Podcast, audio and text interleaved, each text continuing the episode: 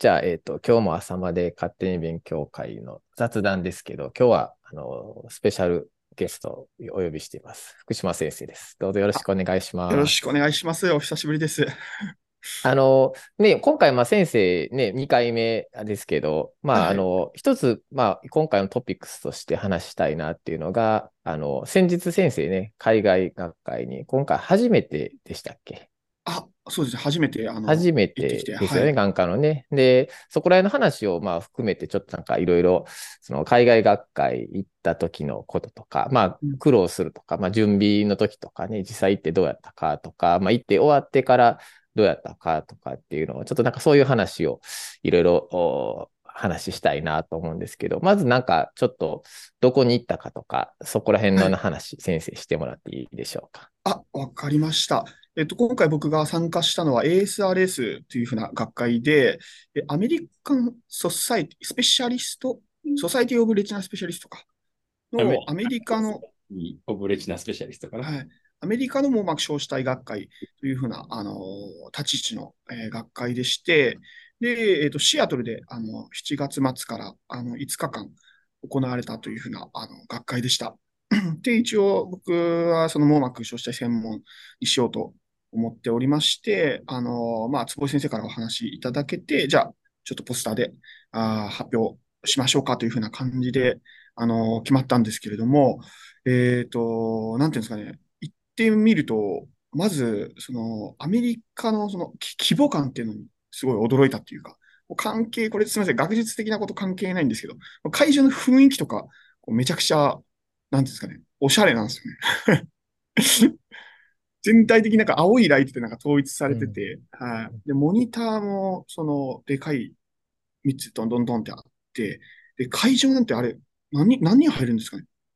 うーん。な、な、1000人以上全然入りますよね。千、まあ、そこまで500ぐらいかな。あでもいるかな。そうなんですか？いや、でも、なんかあんまり、その、なんていうんですか、この規模感の会場って見たこと、まあ、でも確かになくて1000は入りそうやな。1000は入るかな。うん。はい。っていう風な感じで、こう、なんか、アメリカンな、そのなんていうんですか、人種が違うと、こう、文化が違うのと同じで、学会の雰囲気も違うんだな、っていう風なことを一番強く最初に感じました。そうだよね。うん。やっぱり、あの、お金がかかってるっていうか、それですね。その分、なんかこういろいろ、まあ、学会の参加費も多分、網膜状態の10倍ぐらいしてるんじゃないかいや大変っすよね。僕、そのレジデント枠で行ったので、600ドルかな。600ドルまあぐらい。それでもそんなかかるんだ。いや、そうそうそう。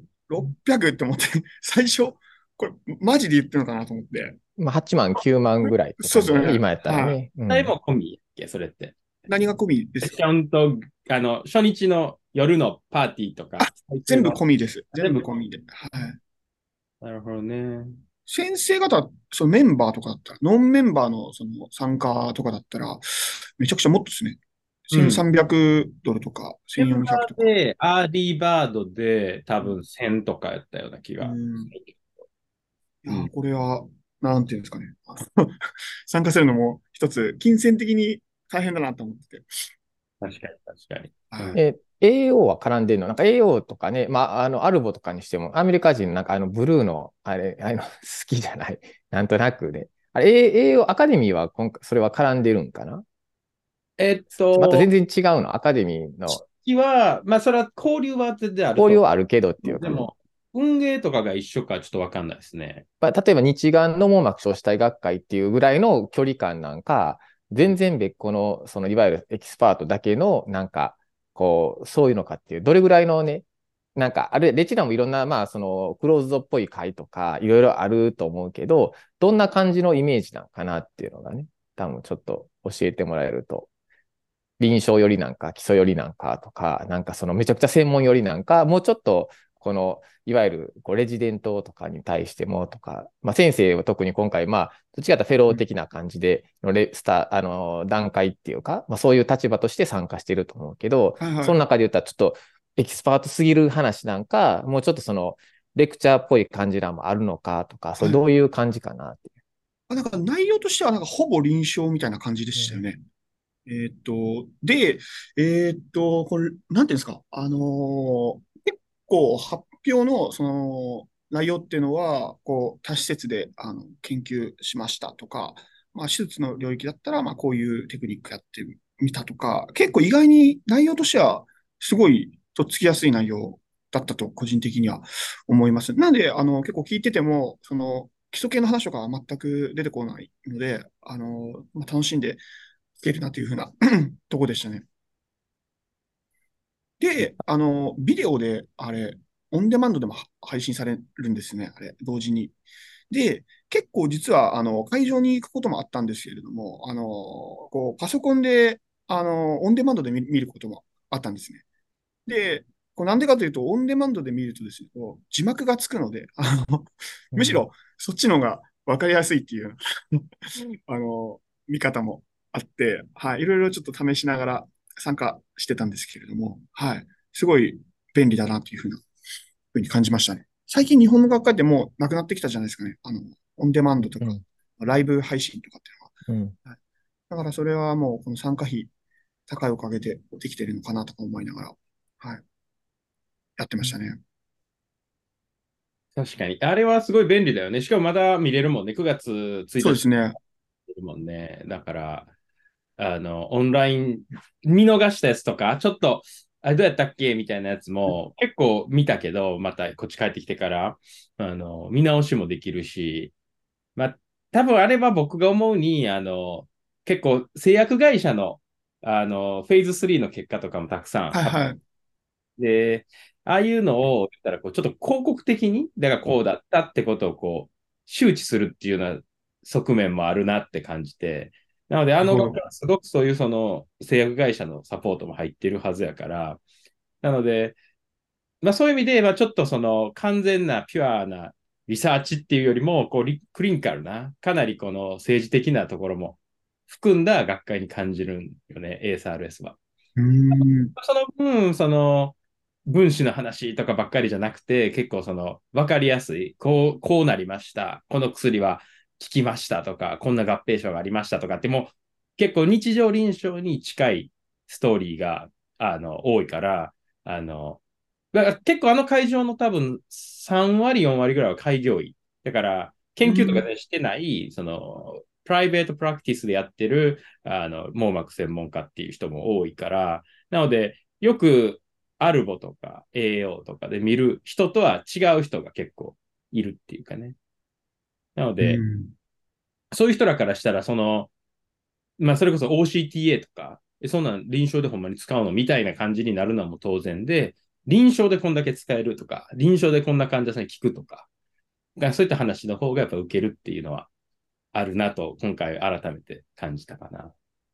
うんなんか結構思ったのが、そのペーパーセッションで発表されてる内容とかって、もう多施設研究ばっかりだったじゃないですか。うん、こんな数あるんだっていうのと、あの、その内容としてはなんかその手術主義とかこういう結果とかって、まあ、こう2軍で比較して、みたいなのが日本でも同じよくされてると思うんですけど、桁が1個なんか違うんですよね。N 数が違くて。だからもう結構多施設で、結構なもう200、300とか集めた上で、あ、ここでやっと発表するレベルになるんだなと思って、あの、そうなんていうんですかね、あの、トレンドじゃないですけど、世界の方ってこういうふうに動いてるのかなって勝手に感じてましたけれど、ああれってどうなんです？いや、いいとこ気づいてると思うよ。そのそう、そうなんですか？で、先生、ポスターはさ、そうじゃなくて。はいはい。あ、ポスターは、はい、違いますね。うん、そう、ポスターはね、あれはレジデントとかフェローが発表する場所っていうふうな、まあ、枠組みで、なので、その、あそこのポディウムで発表できる話っていうのは、それこそ本当、多施設とか、あの、まあ、かな、あの、あと、もうクリニカルトライアルのデータとか、あとなんかすごいニューなことが入ってる話とかだけで、で、その単施設でやるような話っていうのは、ポスターとかに回されちゃう。で、すごいそれは僕もちょっと前に思って、階層があって、はい、で、僕、日本でやってる単施設みたいな話っていうのはもうレジデントフェローのネタって感じで、まあ、ポスター行きなんよ。で、学会のメイン会場でやるような話っていうのが、あの、多施設とか、あとその製薬会社バックアップのデータの結果発表みたいな。うん、で、やる。で、その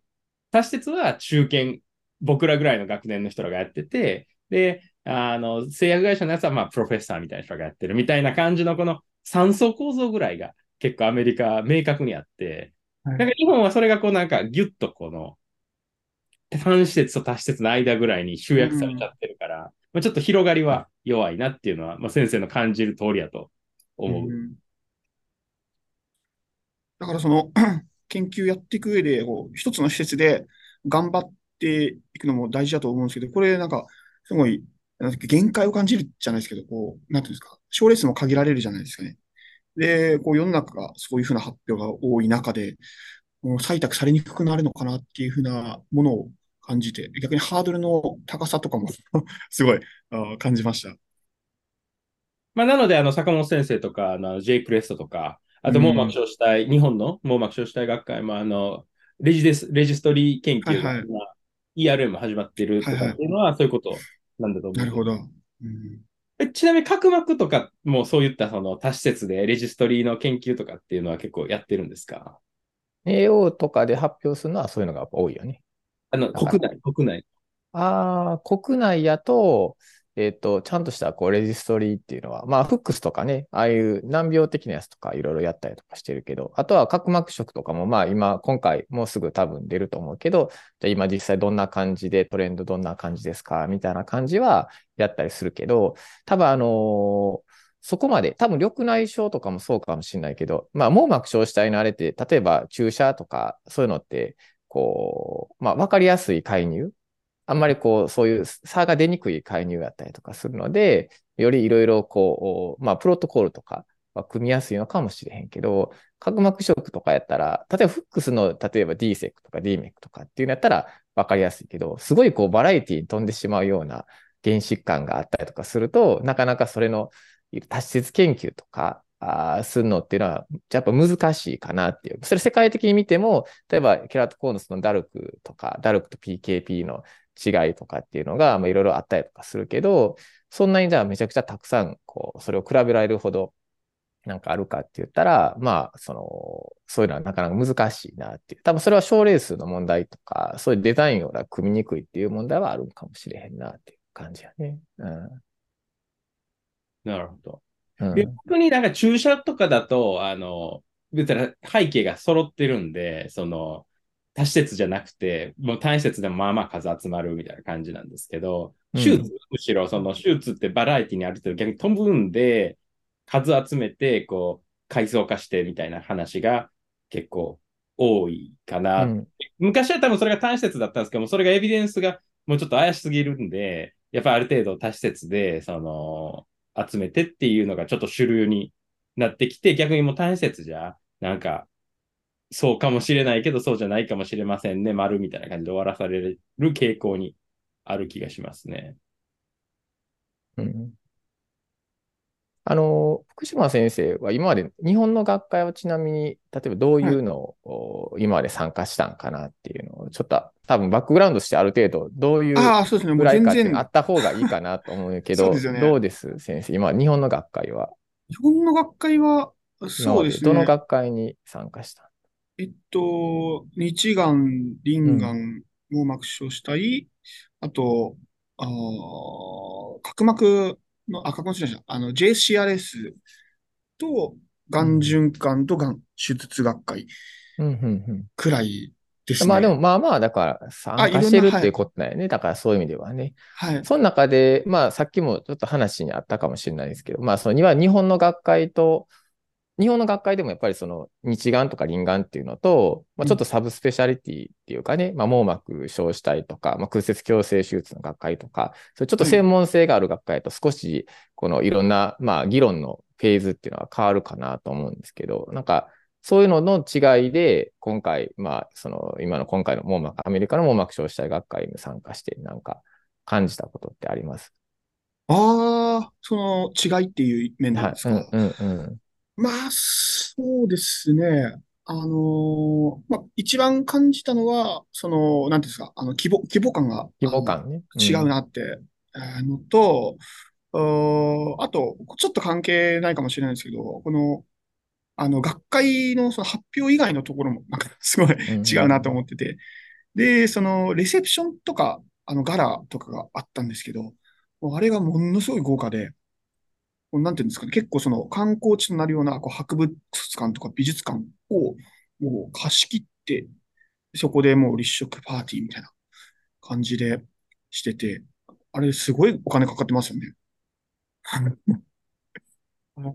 で、えっと、まあそういうふうな、なんていうんですか、交流の場がすごい、そう、交流の、なんていうか、場を提供してっていうふうな、あの、色が、あーもう、明らかにこう違うなと思ったのが、こう、若手として参加した上ですごい一番感じたことかもしれないですね。何人ぐらい参加してるんかな？その、参加者っていうのは。ああ、もう、どれぐらいの規模なんか ?3000 人ぐらいなんか、1000人ぐらいなんか？1000人はいかないと思う。500、1000人も600いかない。とかああ、でもそれぐらいなんやね。ああ、はいなるほどね。先生、この間、眼循環のあの、レセプションも参加はいはいはい。あれと比べたんで、この間あれすごい良かったって、僕ちょっと行けなかったけど、良かった。はいはい。あ、でもあれが初めてあの参加してて、あのーそう、当初はでも、なかなか一人で参加するの怖いじゃないですかね。知り合いもいない中で。で、あの、坪井先生が、いや、行くから、一緒に参加した方がいいよって言って、行ったら坪井先生来られなくて、ごめん、ごめん。マジかと思って。すまん。いや、もう全然知り合いい いない、いなかったんで、あの、えはい。ごめんね。いやいやいや、全然。でもなんかいろいろ、あの、話す機会、きっかけとかもあったので、他の先生と。はい。あの、やっぱ何何か踏み出すことって大事だなと思ったんですよ。踏み出すのは大事よ、確かに。いや、でも敷居がもう今回のそのアメリカのレセプションもすごい先生、こういろんな人、あの交流して、あ、なんか、はい。あの、結構お酒も美味しかったじゃないですか。それで、はい。少し、こう、陽気になってた面もあって、で、後から、その振り返ってみたりすると、あの結構す、ごい、なんていうの、大物の先生とか、ららしいっていうと、あんまりじゃ疎かったので、はい。で、それで、あすごい映ってるなと思って、はい。その先生とかと写真なんか撮ってんかとこんな感じで。すごいなんか、よくしてもらって、あの、ね、あそこに先生撮ってた人ら結構あの、フジレチナとかも来てたりとか。あ、はいはい。だから、まあ、そのね、フジレチナっていうのが、まあ、どういうコンセプトなんかってすごい難しいなっていつも思うんやけど、はい。網膜症主体の国際学会というか、はいはい。ああいうので、その、向こうから来てくれてるから、なんかね、ちょっと向こうの人も、あの、親近感を持ってくれてるみたいなうん。感じはあるかなと思うね。だから、まあ、そういうのがせっかくあるから逆に、まあ、フジレチナでも発表して、で、こっちでも ASRS でも発表とかすることで、まあ、すごいこの認知してもらったりとか、まあ、そういうのは、まあ、もう覚えてもらうことが目的というわけじゃないけど、まあ、うん。誰やねんっていうとかで話するよりは、ああ、彼またしちゃってるねみたいな感じで話した方が絶対あのプラスかなと思うから、なんか、うんそういうなんかいい、こうなんかな、サイクルみたいなのがあるんじゃないかなってなんか見てて今回思ったかな。あと今回、その東京医療センターの秋山先生に結構お世話になってて、で、例えばこうやって、あの、会場とかにいると、先生、もっと自分から話しかけに行かないとダメだよって言って、行く行くぞみたいな感じで、あの、すごい仲を取り持ってくださったりとかもあって、なそういう、例えばもし一人で参加すると結構心細かったりもするじゃないですか。だからその、もし一つの学会に参加するんであれば、日本人同士でまず何かこうきっかけがあって、そう、つながった上で、次、その海外の先生と話すアプローチができるように、なんかそういう、なんていうんですか、ツアーじゃないですけど、あればいいなって勝手に思ってたんですよ。ああと、もう一個、インターナショナルランチってありまして、うんただインタッカが、その、あのーまあ、海外から参加した先生がもう一緒にランチ食べましょうみたいな会を、学会側が企画してたんですね。で、それにも参加させていただいたんですけど、結構そこで、あの机を囲んで、あの、話してた、あの、先生とかも、実際その、またガラの会場で会って、こう、話すきっかけにもなったりしたので、あのーそういうものにも結構参加すると、もう基本的に、その、みんなネイティブの人じゃない方が参加するので、あの、一つ参加してよかったなっていうふうな企画もありました。うんそれは、なんか、今、僕あの、あ、この、えっ、と、フィリピンのマニラにね、来てて、はいはい。で、あの、まあ、APAO が、まあ、サポートしてる、その、まあ、LDP って言ってね、リーダーシップディロンププログラムのあれで来てて、で、まさにそういうね、こう学会を運営するとか、例えばなった時に、どうするかっていうのをみんなでね、こうワークショップでこうテーブル囲んでは議論して、でそれをプレゼンしたりとかするっていうのをひたすらこういろいろやったりとかしてるんやけど、そこでなんかやっぱり話絶対し、どういうふうにじゃあプログラムもし、例えばあるこう学会を、初めて国際学会をするときに、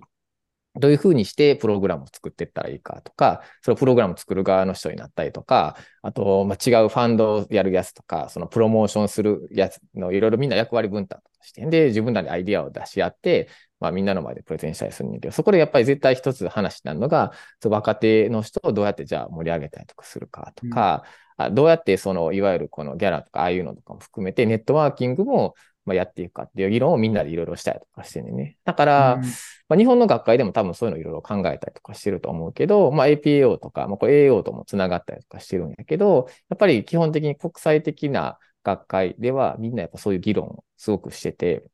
どうやってその学会のプログラムの中で、そういう、まあ、ネットワーキングを作れるような機会をどうやって提供できるかとかっていうのをすごく考えているので、多分今回のそのアメリカの網膜硝子体学会にしても、やっぱりそういう工夫をしている。例えばよくあのエキスパートと話したりとかする。今回の AO、アルボとか AO とか、アルボでも確かあったと思うし、あとはこうよくあるのはこのジャーナルのエディターとかと話する機会があったりとかしてて、じゃあ、じゃあこのジャーナルはどういうふうなコンセプトで、どういうコンセプトの論文をまあ採用したりしているかとかっていう話とかを直接エディターと話する機会があったりとか、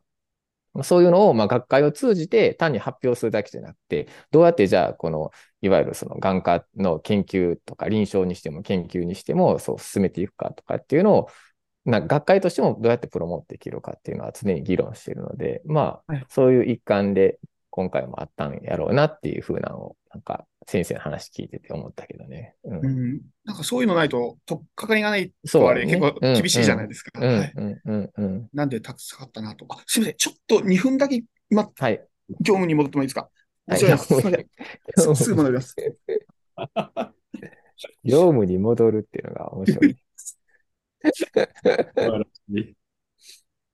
ねなるほどね。うんあとは、どうやろうね、こ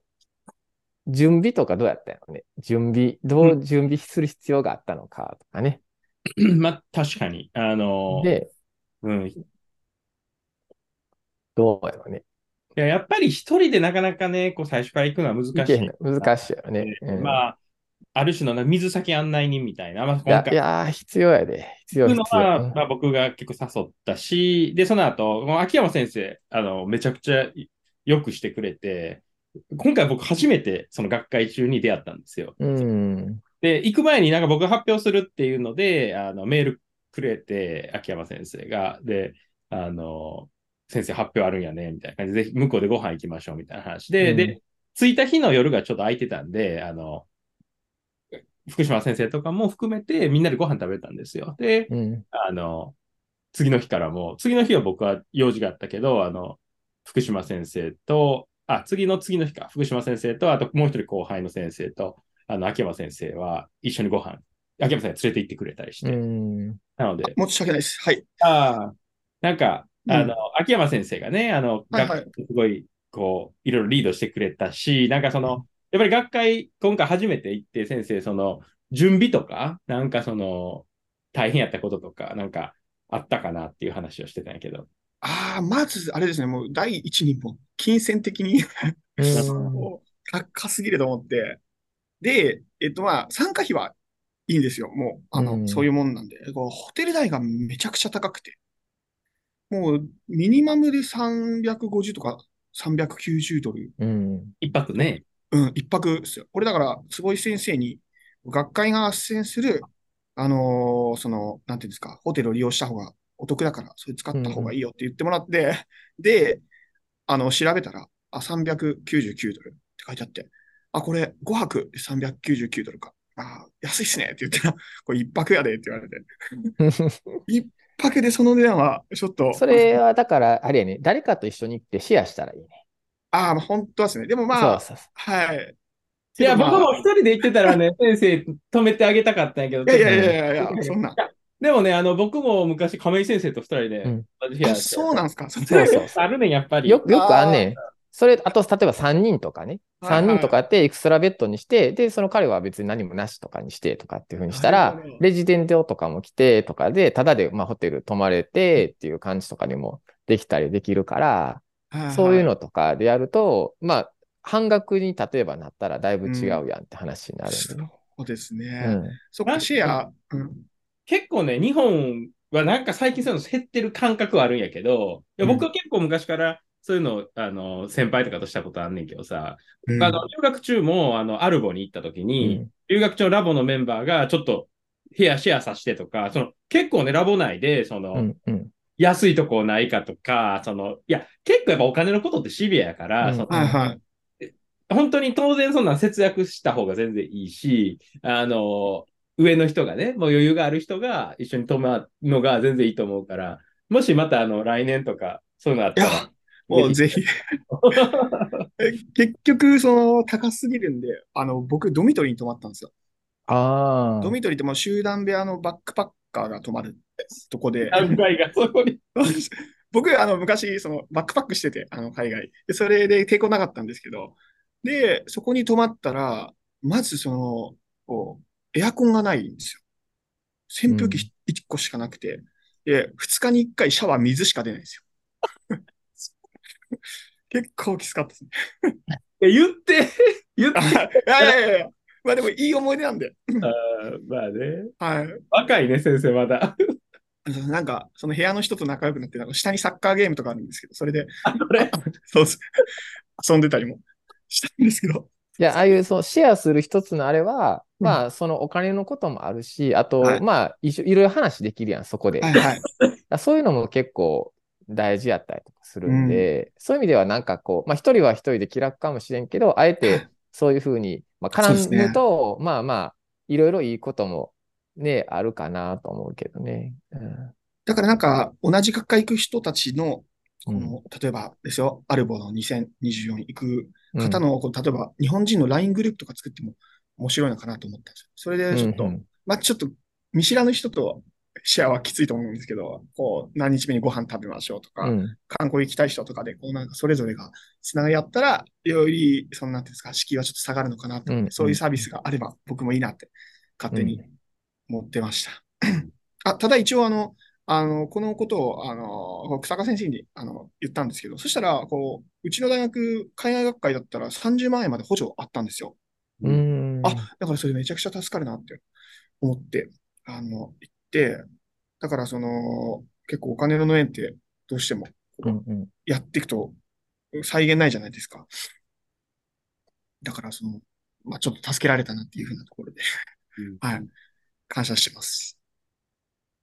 まあでも先生、今回発表もね、自分でポスターもしたから、はい。ASRS は、あの、ポイントつ、あ、まあ先生メンバーじゃないからつかへんのかな。ちょっとわからんけど、あ、ねなんか、例えば、あの、ポイントがついて、はい。一応その、10回、あの、自分で発表するか共著やったら、その、アワードとかもらえるんやんか。うん。アカデミーの Achievement Award ってもうめちゃくちゃ今ハードル高くなっちゃってて、もう、まあ、い今ってわけじゃないけど、もう昔からすごいきついんよ。10回発表するのかなり厳しいんでうん。なので、それを、あの、やったりしたら、まあ書けるからね。あの、履歴書に。はいはい。むかアワードとか言ってさ、その、 Achievement Award。で、そういうのも、やっぱ一つ実績なんで、うん。そういうのが残るっていうのは、まあ言ったら、お金を払う、だか代わりに何かを得てるような感覚はあるっていうので、だから、まあ ASRS はそういう意味では、こう、やる価値は結構高い。アルゴとかってないからね、そういうの。その、アルボやったらトラベラーズグラントとか、なんかそのい行くことにお金をもらうみたいなのもらったら、まあ、かグラントかけるっていうのがあるから、だから、なんかその、本当にね、先生を言うみたいに言うと高いやんか、学会が。はいはい。だから、ただ参加するってすごいもったいなくなってきてるなと思そうですやっぱりそれで言ったら得るものが、まあ、明確にある方がいいかなと。先生は今回の学会でなんか、これを得たみたいな感じになったことって結構あるかな。あ、でもそうですね。あの、どういうふうに世の中が研究してるのかっていうのを、なんとなく、その、あの、こう、形をあ見ることができたので、それが一つと、あと、もちょっと僕も初めてやったんで、あれなんですけども、日本で全然やってることが違ったりするじゃないですか。文化的な背景っていうのが、あの、結構驚いてて、こう、日本の方がこう優れてる面もたくさんあるんじゃないかって、あの、すごい強く感じたこともありますね。で、特にあの、僕、サージカルの部分の、あの、一応、専門で頑張っていきたいと思ってるんですけど、こう、世の中でまだそこで分かってないとこっていうのが、なんか実際のそのディスカッション中になんか明らかになったりするじゃないですかね。だから、今回だったら EP とこの ERM の、うん、本当の明確な基準っていうのが、こう、みんなあやふやなんだなとか、っていうふうなことだったりとか、うん。あとは、その、アメリカでは未だにこう、9号麻酔結構、あの、メインでやってるんだとか、うん。あとは、こう、なんていうんですか、全貌レンズとかも、正直、いまだ、未だに使ってるんだって感じだったんですけど、え、どうなんですか？使ってるよ。いや、あの、だって、何があかんのっていうのが彼らの考えからね。うん。いや、なんかその、ないよみたい日本でやると、えってなるじゃないですかね。そういうのたくさんあったんで、逆に面白かったです。いや、でも先生ね、やっぱ、やっぱり論文読んでるから、その手術関連の、そういうのを聞くと思うし、うん、それってすごく大事な視点で、その、結局僕らも僕らの常識にとらわれてるし、彼らも彼らの常識にとらわれてる。うん、で、その、ほんまにどっちがいいかなんて、あの、調べられてないこといっぱいあって、はいはい。その救護とテノンの話とかもね、あの後ちょっと考えてるけど、うん、僕は結構両方するから、その、うん、症例によって変えたりするんやけど、その、じゃあ、本当にどっちがどうかって調べなくないっていうのを思うよ。だから白黒ついてないから、まだ分かれるわけやん。例えば絶対こっちがいいみたいになったら、そっちになるわけやん。そうですね。はい。ICG と BBG もそうやね。だけど、はいはいはい、アメリカまだ ICG が6割。そうっすよね。みんな。それだったら BBG の方が絶対多いやんか。はいはい。ああいうのも、まあそれはいろんな背景あると思うよ。売ってるとか、あの、うん、ブルーがあるかとか。でも、それだけじゃない、もっとあの根本的なところがまああって、まあどっちでもいいやんっていうのが多分今のまだまだ考えやと思うけど、じゃあもっと深く掘ってみたら、なんか、こういう時にはこれがいいとかっていうのが出てくる可能性とかはあるんちゃうかとかっていうのが、多分、あの、日本のマインドで海外を見ると気づくこともあるし、逆に、うん、あの、海外の人から見たら日本で、なそんなやってんのみたいなことがあったりとかもすると思うんで、なんかその、この橋渡しみたいな先生のその、今の視点をすごく大事にしてやるのはすごくいいことじゃないかなって思うけどね。うん。日本の当たり前がこう全然海外のこう常識じゃなかったりするのは、これやっぱなかなか知ることってなかったと思うので、それは本当に向こう行って、あの、しかわからないことだったんだなっていうふうなことですね。あとはなんか、同じ研修医ぐらいの、あの、なんていうんですか、あの、知り合いとかもいたので、その方らと話しているときは一番気楽でした。あ、すごい。そう、そういうやつら出会ったあ、そのガラでいて、なんか普通に、こう、あ、お前、レジデントだみたいな話をして、ちょうどそれがすごい、なんていうんですかね、あの、気が楽でしたね。そのあこっちはこうだよみたいな感じで、将来何するのそういう、なんていうんですか、同世代の人とももうちょっと話せればよかったなっていうとこもありましたけど。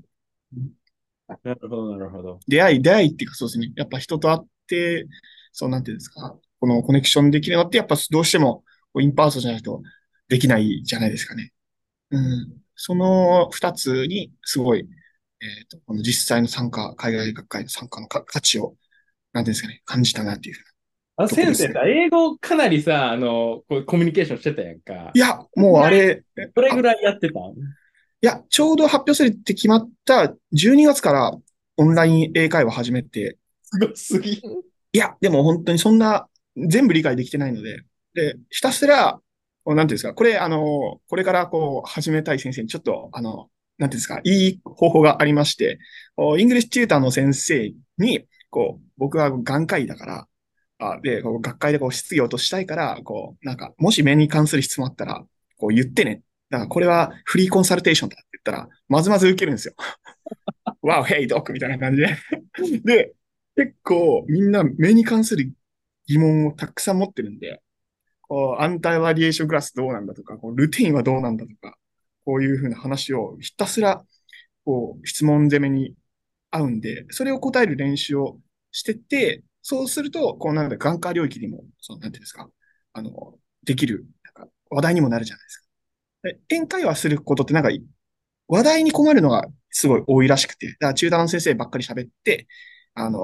こう、双方のコミュニケーション練習できないってあるんですけど、こう、もう身分を明かして、なんていうんですか、質問教室にすると、もうめちゃくちゃ練習になるなっていう、思ったんで、面白い。いいやん。はいそれ、うん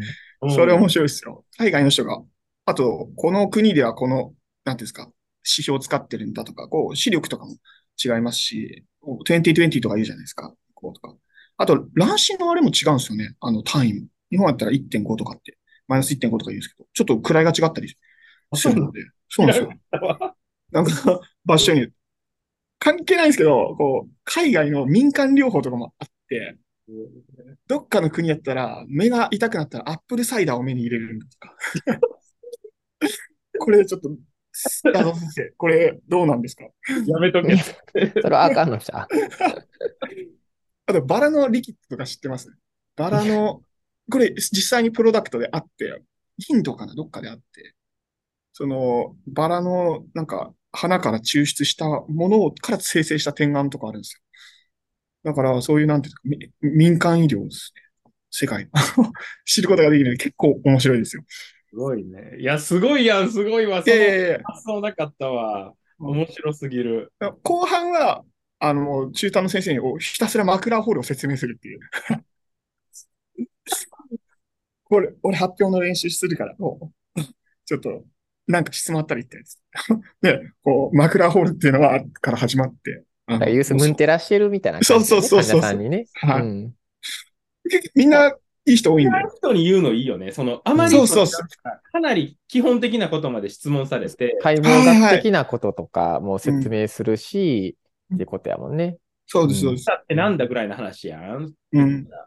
結構ターミノロジーまで細々と聞かれるからね。はいはい。きちんと理解してないとうまく説明できないっていうか、うん。向こうが、ああ、こういうこと言おうとしてんなみたいな感じの理解はできないくなっちゃうから、うん。かなりあの正確な解説明を心がけざるを得ないというか、はい。うん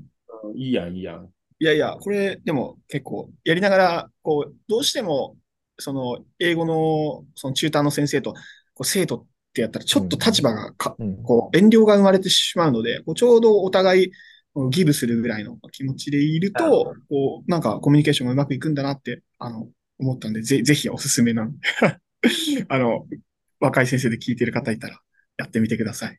いいアドバイスやわ。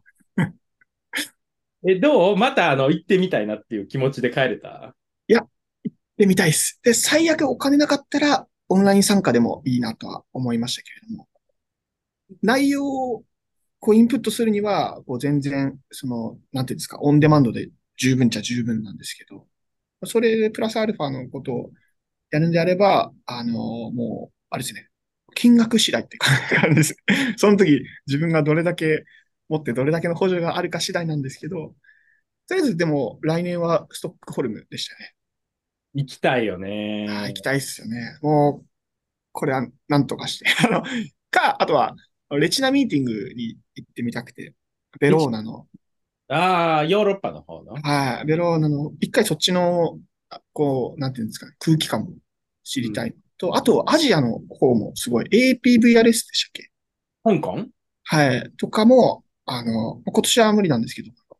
来年あたり、そう、み見てみたいなっていう。ちょっといろんな地域の参加してみたいなとは思いました。だからちょっと節約とは、日々のバイトを頑張って。うんうんでも、今だから海外にそれでも参加するとしたら、はいそ何を求めていきたいなって感じ？その一つ。いろんな要素があったと思うけど。うん。まあ何を求めて、まあ、実際行ったら聞く、聞くじゃないですか。もったいないと思って。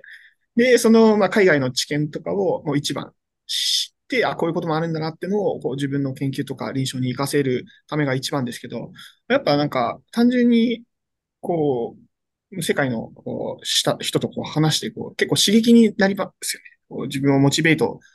するっていうか、そういう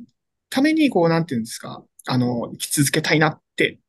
思った、思いましたね。こう刺激をもらうためっていうのは、でも一番、一番意味合いとしてはでかいのかもしれないです。論文とかで読めるので。あの、先生の、なんかその今の話聞いてたら、なんか一番おすすめは、ビットバックルソサエティかな。あ、VBS ですか。VBS そうそうはい。あれもなんか、若手の、結構先生、若手じゃないですけど、中堅以下のぐらいの感じの回なんですよね。若手、学生から来るからね、アメリカの。ん。うんで、確かね、フェローとか安いね、めちゃ。あ、そうなんですか。うん、企業がかなりスポンサーしてて、うん。若手はね、参加費とかすごい安かった。はいはい。だからまあ日本からやと行くのにお金がかかっちゃうけど、うん。来年は確かフロリダなんだけど、うん。あの、会期もね、3日かなで、あの、結構早く終わるの。うん。15時ぐらい。で、そっからちょっと休憩して、夜はパーティーみたいな感じで、うん。毎日ね、3日間。で、3最日間コスプレパーティーで、この間ラスベガスだったんですよね。ラスベガスで、スーパーヒーローとか言って、なんかそのテーマがあって、はい。そのコスプレしてカラオケしてみたいな。あ、先生カラオケもあるから、もういやいや、大活躍。いやいや。でもあれですよね。ラスベガスってさすがに高くないですか？ホテル。ホテルはね、高かった。でも VBS 経由やったら、まあちょっとマシみたいな。ど、どんぐらいですか？ちなみに。なんぼやったかな？でも、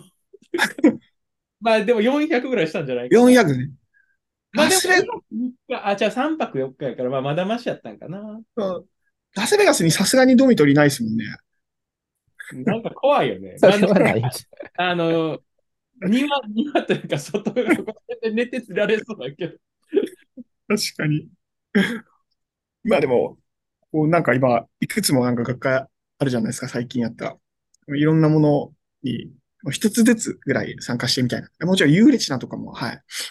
見てみたいしっていうふうな。それ、アジアパシフィックの人はどれぐらい参加してるの？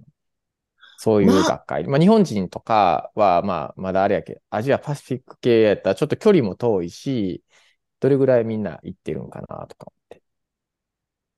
ASRS ですか？うんとかにしてもそうやけど。うん。?ASRS 結構インド人多かった気がしますね。インドね。うん中国、いや、韓結構来てましたけどね、中国はちょっと分かんなかったけど、韓国は一団がいたし、台湾も結構来てて、あの、台湾の結構仲いい先生はいっぱいいまし見ましたね。うん。韓国も行って、で、インド。あと、その、他はちょっっと知らないですね。他は、あー例えばインドネシアとかタイとか、マレーシアとか、あの、有名な先生を知らないですね。シンガポールはあんまりあの知ってる人はいなかったです。うん。でも、インドとか結構来てるなと思いました。うん。でヨーロッパは少ない印象がありましたね。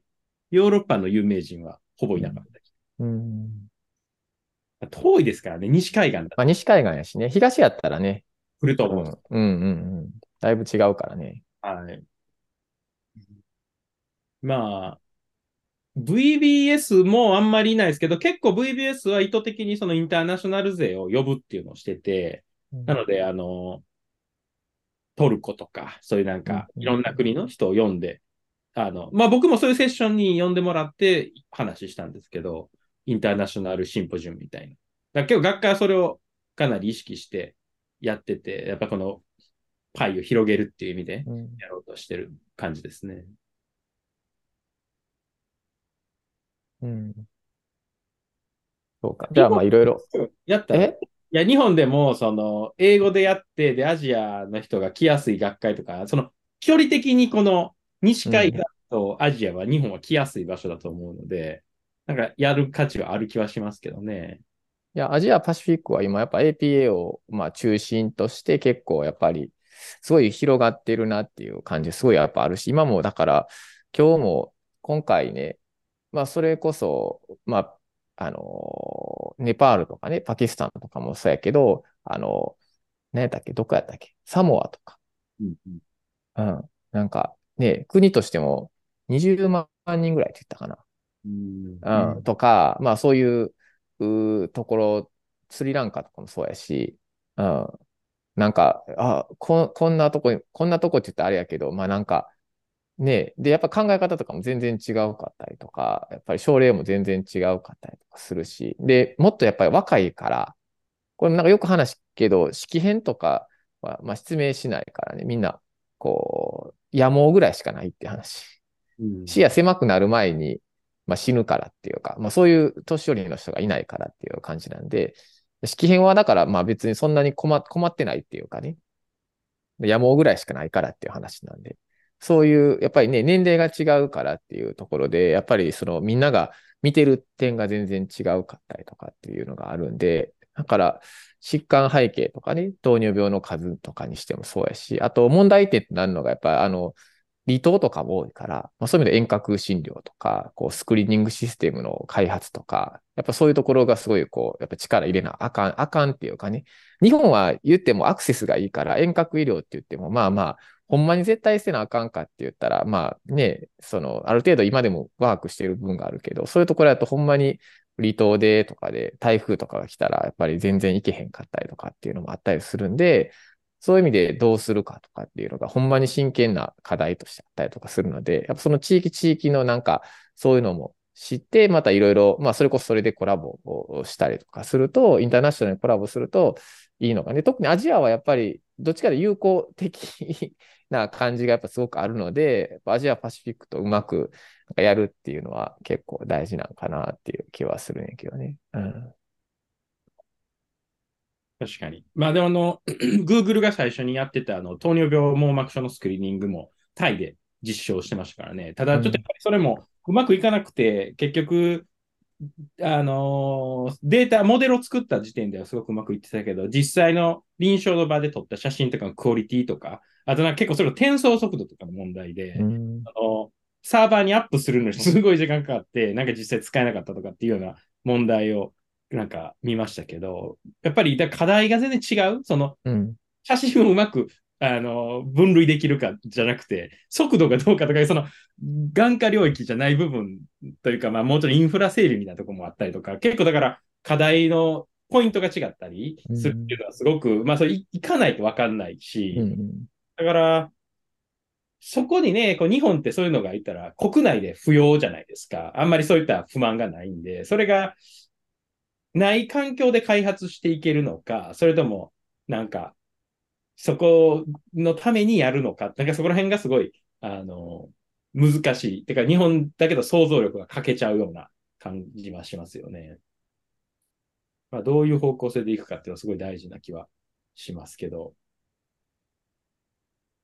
うん。なんか、なんか先進、先進国っていうか、まあ、こうね、ハイインカムの国と、ローインカムとか、ロー、ミドルインカムの国と、とやっぱり考え方が違うし、で、まあ、多分そのうち、まあ、そういう国も、こう、もっと高齢者が増えていったりとかして、いろいろ変わっていくし、もちろんインフラとかもいろいろ変わって、もうすごいスピードで変わっているから、タイもこの間行って5年前ぐらいと、もう今全然違うからね、やってることとか、多分、もう、もう日本とほぼ変わらへんだっていう感じやし、で、多分向こうの方がお金とか、やっぱ勢いがあるから、多分もうあと数年したら、ある部分では向こうの方が多分進んでるんちゃうかなっていう風な、こう感じるぐらいだったりとかするので、ただまあ、その、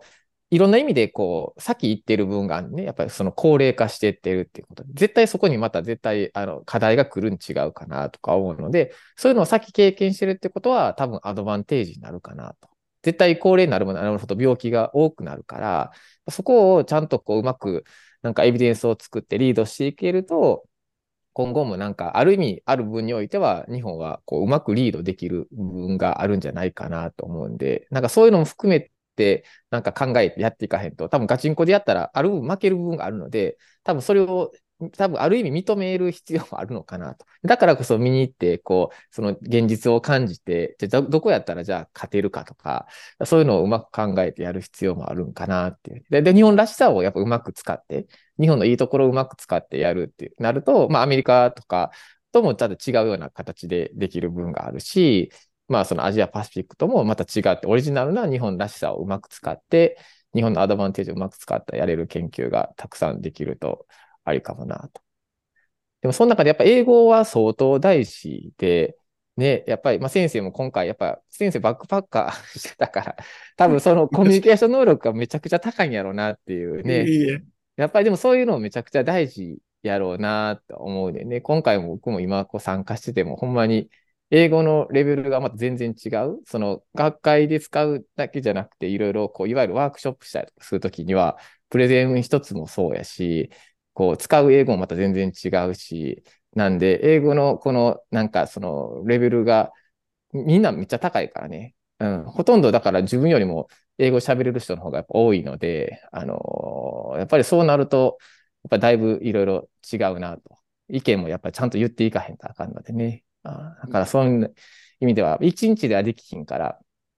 まあ若い時からいろいろ言って、まあ常にやっていくしか 難しいところではあると思うけどね。うん。いうん、いや、でも去年からであんだけ喋れたらもう素晴らしい本当ですか？いや、ね全然、もう半分ぐらいしか分かってないんで、実際は。まあでもね、本当にこのセカンドランゲージだから、もううん。やるしかない。その、はい、なんていうかな、僕らが英語で安泰になることは100%ないから、うん。あの、もうなんか、筋トレと一緒で、やめた瞬間に痩せ細っていくみたいな感じで、やり続けるしかない。だ僕もずっとやってるし、その、はい。いややればでもね、そのやった分だけ細々とでも、うん伸びるから、本当にぜひ続けたら。もし楽しいと思うからね、やっぱり、うんある程度以上喋れると。そうですね。でもなんかあれですね、あの、一つ思ったのが、プランがあるんですよ。なんか、英会話教室って。こう、その、チューターの先生のこう出身地でこう、プランが変わって、どっちかというと東南アジアとか先進、あの、発展途上の国の先生の方が安いんですよね。うんうん。で、ネイティブ版にアップアップデートするともう一気に金額も倍ぐらいになって、で、だからこそ、このアジア系の英語の方がめちゃくちゃ取りやすいんですけど、こう、ネイティブが発音良いし、早いしで、もうわかんないんですよね。うん。だから、こう、最初は取っかかりとしてそっちから安い方から始めてもいいと思うんですけど、あの、今、こう、本当の意味でこうネイティブの人と、なんていうんですか、同じ速度でやるんだったら、こう、アップグレードしないとなって思ったので、そ、そこもなんか違いに感じましあーうん。あの、西海岸と東海岸でも全然違うからねた。あ、。それもちゃうんですか僕も東海岸に行けば行くほど分かりにくいよね。へえ。僕はもう、 British English はめちゃくちゃ難しい。なんか、もう、もともとボソボソって言うから、うん。聞き取りにくいし、やっぱアメリカの英語の方がはっきり言ってるから、みんな口を大きく開けてパーって言うから、めちゃくちゃ聞き取りやすいけど、うん。そういうのはあるやろうね。いろいろ。好みがあるかもしれない。好みっていうか、自分がどういう英語を聞いてたかによって違うかもしれない。ネイティブの中でもさらにあるんですね。うわ、難しそう。あの、どれもね、あの、なんていうのかな。全部プラスやから、あの、はいはい。あんなんか、全部やったら全然大丈夫。そうですね。なるほど。まあ、じゃあ、ぜひ、あの、ねこれからも海外学会に。なんか、最後にこう、あります。その若手っていうか、まあ先生同世代とか、まあ、はあと、まあ、もうちょっと若い先生っていうかね。まあ、先生、今回初めて海外学会行ったっていうところで、まあ、はいろいろ感じることを今日話してししていただいたんですけど、なんい。か、はい。なんか最後、メッセージっていうか、メッセージ？いや、もう、恐縮ですよ、僕なんかが言うのは。でもなんか、同じぐらいの世代の、なんていうんですか、あの友達とか、その、いい意味じゃないですけど、その、先生らとさらに日本のですね、あの、学会に行けると、もっと楽しいかなというふうなことが、あの、思ったので、なんか、あれですね、海外行く学会参加する先生がもう事前につながって、なんか仲良くなれたらいいなっていうふうなことは思いました。なんでなんかそういうのやってみても面白いかもしれないですね。今度この学会行くので、で、なんかグループ作ってうん。入れるようにして、うんうんそしたら、この先生いるなら行こうかとか、こう、簡単な誘いじゃないですか。僕なんて自分行くなんて、かけらも考えたことなかったですけど、ただ坪井先生に誘っていただいたから、ああ、行けたっていうか、い行こうってなったので、そういうきっかけがあって、そのなんかグループの横のつながりもあればいいなっていうふうなことが思ったんで、じゃあちょっとこのうん企画したいと。来年、その ASRS、いや、ASRS は多分僕も、あの、あと一緒にやってる若林先生とかも行こうって言ってて、来年も。で、演題もあの結構いっぱいあるんやんか。はいはい。で、一人一個しかどうせ発表できないから、ああ、あ、はいはい。のーもし、こう行きたいみたいな。はい。なら発表絶対した方がいいと思うから、はいはい。で、スポンサー、今回ね、僕が先生にしたみたい。あ、じゃあ、先はいはい生にしてもらったんやったっけ？あ、な、何をでしょう？スポンサー、スポンサー、エーサーレあ、えっと、そうですね。あの、うちの教授にしてもらって、あ、そうです。あの、ノンメンバーやったら、その、スポンサーっていうか、誰かの名前がないと発表できないシステムなので、はいはい。でうちの教授にしてもらいました。ね、だから、それ、僕もできるし、あの、うん若林さんもできるし、まあ、その、そのできる人が何かいるから、からそ。れで、あの、出して、年代も、もし、ないってなったら、あるから、はい。じゃあ、いけたら、心強いよね。うんすいませんけど、僕でも連絡くれたら、いやあのその10人とか来たらもういいけど、そうですね。2人ぐらいは全然、今の時点でも大丈夫かなと思うのでうん、なんか、ね、みんなで行ったら、それこそシェアもできるやろうし、はい。楽しいやろうし、じゃあ、募集希望をかけましょうか。LINE で。行ってみたいみたいな。でも、あの、うん本当に僕も、あの、途方に暮れてたんで、誰も教えてもらう人間があんまり周りにいなかったので、こう、助けてもらったように。英語をやる時間も結構あるし、はいはい。その、眼科 consultation English で、英語爆上がりみたいな感じではい。じゃあ、じゃあちょっとぜひ。はい。学しましょう。OK です。じゃあ、はいまあ、また、いろいろね、まあ、そういうのを実際、なんかやってって、AO にしても、ね、また、今度サンフランシスコでもあるし、なんかそういうのもいろいろ、やんなみんなでつながっていけれるといいかなと思うので、まあ、今日は先生、いろいろ話聞いてよかったです。ありがとうございまいや、した。こちらこそ、ありがとうございました。はい。じゃあ、まあ、これで一旦終了ですかね。はい。じゃあ、ありがとうございます。あっす。